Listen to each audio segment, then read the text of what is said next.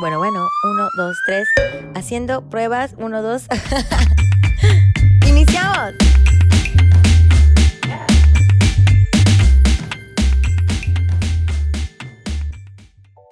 ¿Qué onda, mis chaparritos y chaparritas? Hoy, la verdad, vengo a hablarles aquí una charla en el porche de un tema que a lo mejor no lo vemos como en todas partes, ¿Por qué? No lo sé, yo también tengo mucha curiosidad de eso. ¿Por qué no es así como un tema que hemos explotado? ¿O por qué no es una fecha en donde vemos mucho festejo por todas partes como debería de hacer? A ver, ¿usted sabía que hoy hace 65 años se aprobó el voto femenino en México? Si no lo sabía, pues hola mujer mexicana, desde hace 65 años ya puedes votar bien, bien, bien. O sea, en todo, municipal, federal. Y de verdad espero que en las oportunidades que tú hayas tenido, lo hayas ejercido, hayas ejercido ese derecho porque la verdad costó muchísimo. Con respecto a este tema, yo les cuento, eh, creo que primero, primero, como ya les comentaba, no hay tanto borlote de festejo alrededor de todo esto. No sé, porque realmente no hay como recordatorios o una bonita infografía en diferentes lugares que nos recuerden, pues este hecho. La verdad, Mm, lo veo solo como en páginas gubernamentales, pero páginas, aclaro, ¿no? Por ejemplo, me metí para investigar más sobre el tema y poder traerles una buena, una amplia información. Y en el portal de gobierno federal tenemos un artículo que me voy a permitirme leer para poder explicarle de qué se trata. Ahí en el portal, ya saben, www.gov.mx,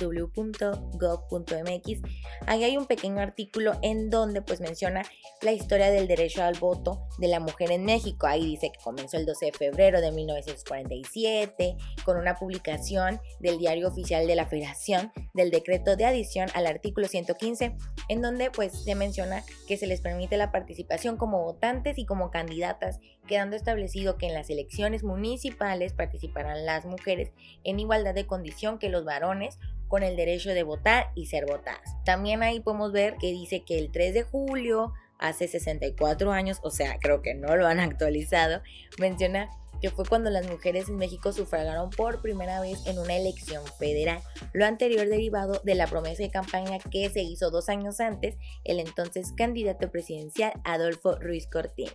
Y ya no nos menciona que el 17 de octubre de 1953 y después de todo un trámite legislativo, el presidente ya Ruiz Cortines promulgó las reformas constitucionales para que las mexicanas gozaran de esta ciudadanía plena.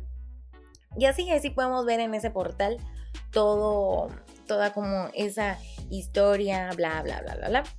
Y demás, ¿no? Pero algo chistoso de señalar y la verdad preocupante es que ni en la página de AMLO oficial, así en Facebook, ni Twitter, ni cosas de esas, ni en la página de gobernación, eh, hablo de Facebook, hay algo con respecto a este tema. O sea, como por qué, por qué.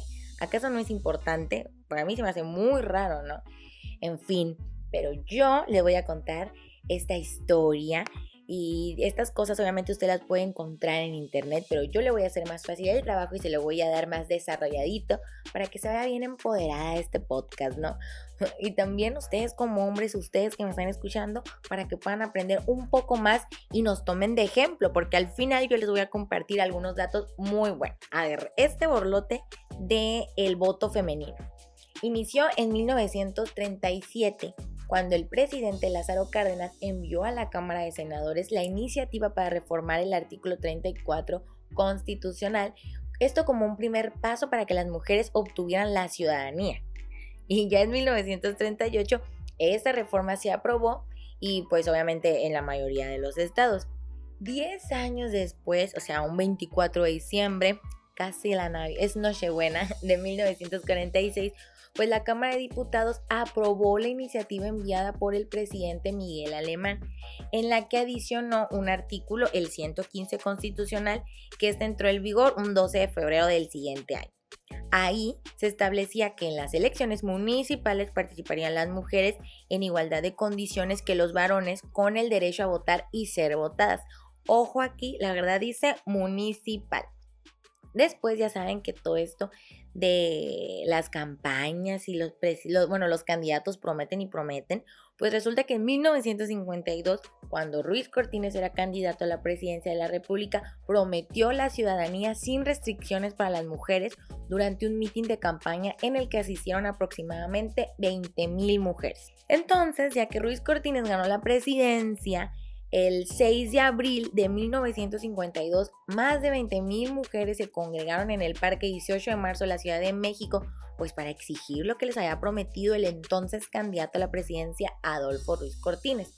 Ella obviamente no solo quería que se quedaran en palabras, en estas eh, eh, promesas de campaña, sino que ellas querían ver plasmado en la Constitución el derecho a votar y ser electas y el político ahí en, ese, en esa congregación les reiteró su compromiso. Entonces, cuando eh, Ruiz Cortines ya asumió la presidencia el 1 de diciembre de 1952, fue hasta el 17 de octubre de 1953 cumplir con su promesa y por fin se promulgaron las reformas constitucionales que le otorgaron el voto a las mujeres, pero ya en un ámbito federal. Así que el 17 de octubre de 1953 fue el día en que las reglas cambiaron. La lucha femenina para exigir los derechos de votación y de ciudadanía había empezado a manifestarse desde antes, pues, o sea, esto investigando dice que fue desde finales del siglo XIX que fue cuando las mujeres empezaron a demandar como más autonomía, todo esto gracias a ideas de publicaciones femeninas de la época.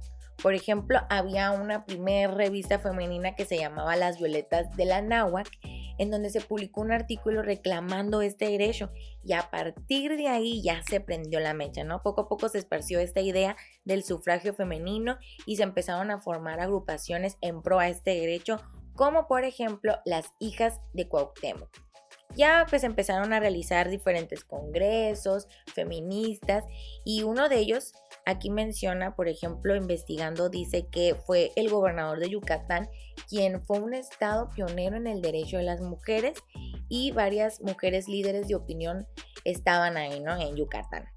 Obviamente que todo este borlote se dio, o sea, no crean que México fue como que por solito y que esto pues un día se dio la idea a alguna persona y eh, para escribir un artículo y poder incitar a las demás y todo. No, no, no, claro que no. O sea, todo esto se dio después de que la ONU había llamado a los países miembros a reconocer los derechos políticos de las mujeres. Fue así que la mujer, después de toda esta lucha, pues obtuvo el derecho a votar y ser considerada como ciudadana. Hay que destacar porque es, aunque uno diga, bueno, es fiesta, claro que sí, México lo reconoció. O sea, México fue el último país de Latinoamérica en, en, consolidar este derecho. Algo curioso que encontré con respecto a este tema es que en 1911 un periodista y escritor que se llama John Reed, él eh, pues era corresponsal de guerra y realizaba entrevistas y reportajes de la Revolución Mexicana. Entonces él un día le preguntó a Francisco Villa que si las mujeres ejercerían el voto en la nueva república. Es estadounidense porque el periodista era estadounidense, recuerda ese momento en un libro que él escribió que se llama México Insurgente. Entonces él plasma lo siguiente, ¿no? Él menciona que estaba extendido en su cama con su saco desabrochado y dijo, ¿no? Vaya, no creo, dijo sorprendido, ¿no? Y que de inmediato se sentó. ¿Qué quiere decir con votar? ¿Se refiere a elegir un gobierno y hacer leyes? Entonces, pues el entrevistador, el reportero, el reportero estadounidense le dijo que sí, que las mujeres pues hacían esto en Estados Unidos. Entonces que él dijo, bueno, y se rascó la cabeza dijo, pues si lo hacen allá arriba, no veo la razón para no hacerlo aquí, o sea, ¿y por qué no se hizo desde ese tiempo? ¿Quién sabe? Y bueno, como ya dijimos, el 3 de julio de 1955, las mujeres acudieron por primera vez a las urnas a elegir diputados federales. Y este fue un gran paso en el proceso de democratización del país. O sea, el 3 de julio de 1955. Y qué suerte que tocó viernes de echarle en el porche. Hoy es una fecha importante, hoy es una fecha a conmemorar, hoy es un día de verdad que debe causar mucho orgullo y de verdad reflexionar si hemos ejercido bien ese derecho que costó muchísimo, tanto tiempo, gritos en cuestión de exigir, de salir a las calles, o sea, de verdad hemos ejercido con con respeto, con valor, con total conciencia este derecho. Y bueno, de datos curiosos con respecto a esto de las votaciones y las mujeres, yo les quiero comentar que según o de acuerdo al estudio muestral sobre la participación ciudadana, que de 2017 al 2018 en las elecciones federales eh, votaron más mujeres que los hombres. Y según este estudio hecho por la Comisión de Organización Electoral del Instituto Nacional Electoral, INE, del 62.3% del electorado que acudió a las casillas electorales, la participación de las mujeres fue un, fue un fue de un 66.2%, mientras que la de los hombres fue de un triste 58.1%, superando así por 8 puntos porcentuales a la participación de los hombres, de los machos. Aunado a esto, del 37.7% de las personas que no votaron, también refleja pues la poca participación de los hombres, ya que fue el 20.2% de ellos que no votaron y las mujeres que no votaron fueron el 17.5, ¿ok? O sea, quienes le valió más cacahuate fue a los hombres.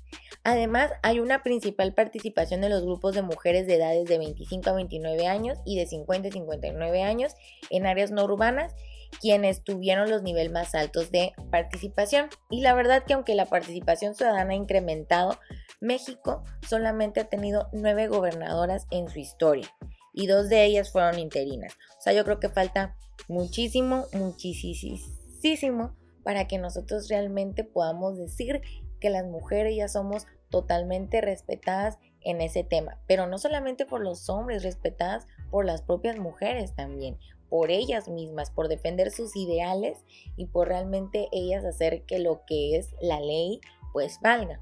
No hay que ceder el poder, yo creo que con todo este rollo de la falta de creencia en el gobierno, que de verdad cree que ya necesitamos a una mujer que verdaderamente nos represente. Queremos, no sé, a mí me llama mucho la atención Michelle Obama, ¿no? Por ejemplo, o sea, necesitamos a alguien que realmente nos represente en todo y que no se juzgue por eso, que se aviente al ruedo y no porque su marido la respalda o porque la va a colocar, no necesariamente siempre tenemos que ser primeras damas, ¿no? Sino porque todas las mujeres necesitamos a esta imagen femenina en la que queremos creer. Nosotros necesitamos ver el poder también en la mujer. Y yo creo que ahí es donde se va a dar un verdadero cambio, un cambio más notable y no toda esta lucha de dimes y diretes entre un candidato y otro. O sea, creo que, ok, sí tenemos mujeres en presidencia, pero a veces siento como las tenemos o para esta cuestión de paridad de género, ¿no? O sea, que hay mujeres de diputadas, de senadoras, pero la mayoría están porque, a ver, necesitamos toda esta cuestión de paridad de género y pues, a ver, vamos a tener que poner a mujeres. O sea, y no, pues necesitamos que una mujer esté en el poder porque está verdaderamente capacitada, porque va a ser una mujer que nos va a representar. Merecemos a alguien que nos represente dignamente y creo firmemente que lo va a lograr una mujer. A ver, ¿Qué opinan, mujeres? ¿Ustedes qué opinan? Mientras no hay que soltar el poder, hay que seguir defendiendo nuestro derecho y seguir exigiendo respeto en la casa. No se burlen de aquellas mujeres que han sido agredidas y menos de la forma en que ellas pueden mostrar su dolor y menos burlarse de la forma de exigir respeto y exigir ser escuchadas. Defendámonos en todas partes, en la casa, en la oficina, en las escuelas, en las calles. De todos los roles que nosotros tenemos hay que defendernos. Y hombres, ustedes también luchen hombro a hombro con nosotras. Y bueno, ya eso es todo lo que tengo que decir el, día de hoy con respecto a este tema. La verdad es que eh, yo tenía otro tema preparado, pero al momento que vi que no le daban como suficiente punch a este tema, dije, no, no, no voy a dedicar esta charla en el porche a poder informar que hoy es un día especial. Hoy es un día importante, hoy es un día que hay que celebrar, hoy es un día que hay que reflexionar. Así que bueno, mi nombre es Teresa Arceta y esto fue Charla en el Porche. Yo tengo un abrazo gigante para todos ustedes y aquí se los mando. Recuerden que pueden seguirme por Instagram como Teresa Arceta. Besos. adiós.